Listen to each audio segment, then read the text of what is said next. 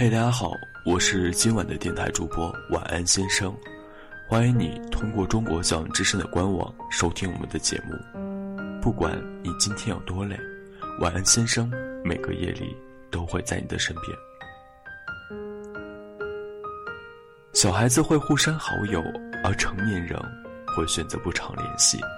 这几年，随着学习与工作的需要，微信里的朋友越来越多。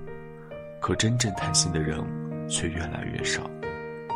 我们彼此之间渐行渐远，也许逐渐的不联系，就是悄然离开的前奏吧。我还记得当初用微信，是因为它能为我创造一个我所喜爱的世界，一个简简单单的社交平台，里面有最亲近的家人、真诚的朋友、相爱的恋人。可后来它却变了。变得孤独落寞，处处对他人设防。好多次，当我看到朋友仅展示最近三天的朋友圈，类似的字样的时候，我猜想，他们也许是不愿意让别人看到他们过得怎么样。不过这也也没有关系，毕竟每个人的生活方式是不一样的。可让我没有想到的是，爸爸妈妈的朋友圈也是如此。我弄不明白，突然觉得我们所谓的朋友圈变味了，它不再是从前那个干净的平台，更多的是充满着防备，缺乏着关爱的社交。从前每逢过节，都有朋友节日的问候，有着平时搞怪的消息，可现在它都悄然无声。夜晚陪伴我的只有微信运动的消息，我好像。也慢慢习以为常了。通讯录里时不时会出现好多只联系过一两次的朋友，他们不说话，只是永远安安静静的躺在那里，一动也不动。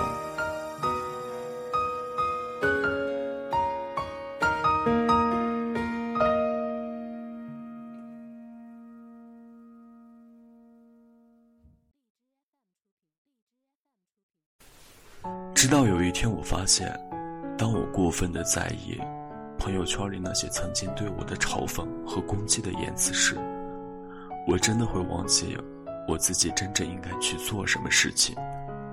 因为我总把太多的精力和时间都放在了“为什么这样说我？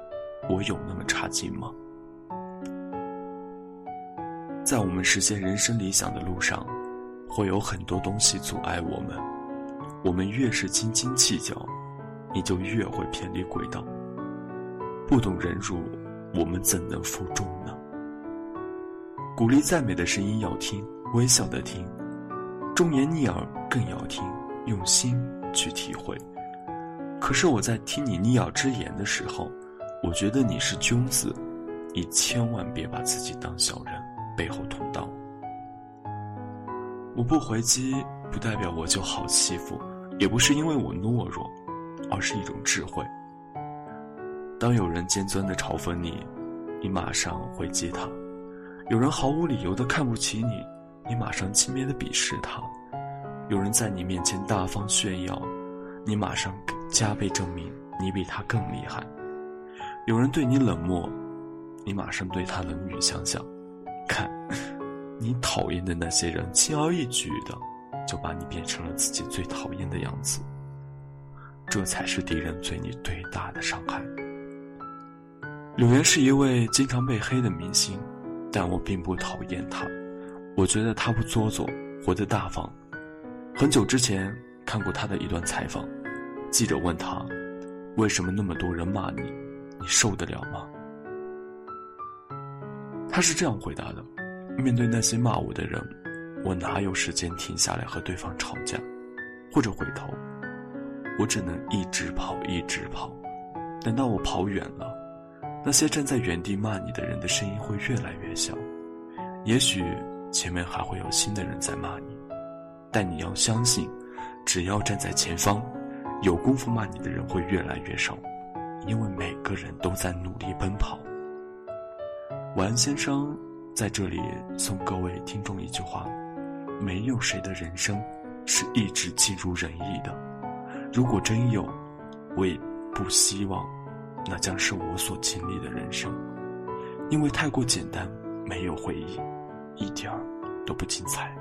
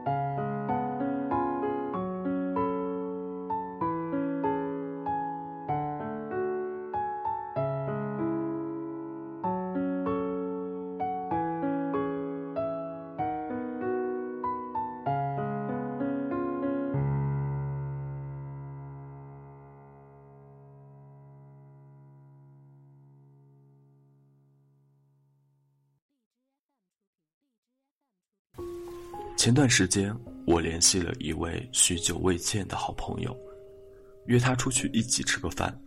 从去年到现在，差不多有半年未见了。我记得之前我们在同一个城市里工作，那个节奏快速的大城市里，我们一起相互扶持，度过一次次的苦难。后来他不知怎的，就匆匆的离开了我的生活，说是要回老家的小镇上。过着舒适慢节奏的生活，大城市的生活不适合他。我知道他这仅仅是在搪塞我。记得有次，他有问过我说：“你有想过回老家吗？”我当时的回答很敷衍，因为那天老板对我的工作的认可，使我沉浸在其中，而他一次次的跳槽，始终找不到自己的位置。直到有天清晨。餐桌上留着一张纸条，字不是很多。我走了，顾好。我就这样跟他相离。今年回家过年，又遇到了疫情，想着约他出来，想问问当初是为什么不辞而别的。我记得那天还下着雨，而且一直都特别的大。我看到他来了。我跟他选了一家我们经常去的茶馆我们坐下来谈着谈着就没有话题了。我也很努力的在找话题，但自从我那次分开之后，我们好像永远都听不懂对方说话的真正含义究竟是什么。难道许久不联系，关系就会慢慢消失吗？后来才明白，有些关系是渐行渐远的别离，有些人的离开是迟早的事情。曾经在断舍离中有读到：无能为力的事当断，生命中无缘的人当舍，心中烦欲执念当离。目之所及皆是回忆，心之所向皆是过往。放下执念，心。才能回归安宁。记住生活中美好的，忘掉不好的。在这里，晚安先生，感谢诸位收听，祝你有个好梦。我们下期再见。